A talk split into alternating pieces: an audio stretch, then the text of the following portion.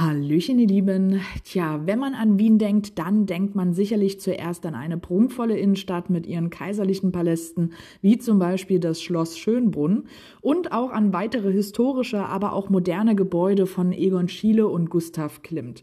Man denkt auch an Leckereien wie zum Beispiel die Sachertorte und das Schnitzel oder auch an Kunst und Kultur, welche vor allem durch Mozart, Beethoven und Sigmund Freud geprägt wurden.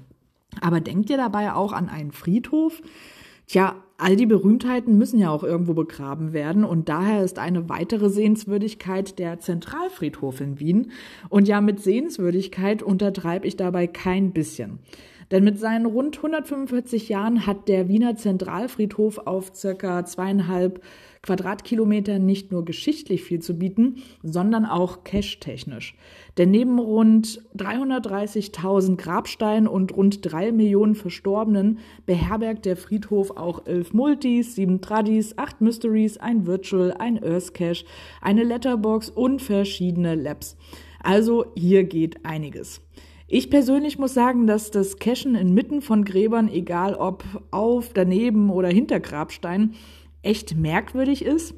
Aber spätestens als eine Sightseeing-Touri-Gruppe Autos und eine Pferdekutsche als geführte Tour an uns vorbeifuhren, waren dann auch irgendwie alle Hemmungen weg. Und auch der Souvenirshop auf dem Gelände ist recht makaber, denn hier kann man alles Mögliche mit ja, ich nenne es mal witzigen Sprüchen drauf, wie zum Beispiel ich nasche bis zur Asche oder am schönsten stirbt es sich in Wien kaufen.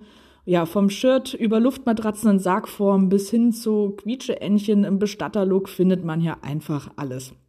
Und ja, hier kann man sich definitiv einen kompletten Tag lang aufhalten, wenn man nicht nur das Grab von Falco oder von Udo Jürgens besuchen mag, sondern auch noch ein bisschen cashen gehen will. Und ach übrigens, auch ein Restaurant und ein Museum befinden sich auf dem Gelände. Und gerade das Museum, muss ich sagen, fand ich ziemlich interessant. Und auch gleich daneben findet ihr den Tradi GC 9JMH1. Die erste Leiche heißt der. Es ist ein schöner kleiner Cache und das auch noch eine, an einer sehr historischen Stelle. Also schaut doch mal rein und bis bald im Wald.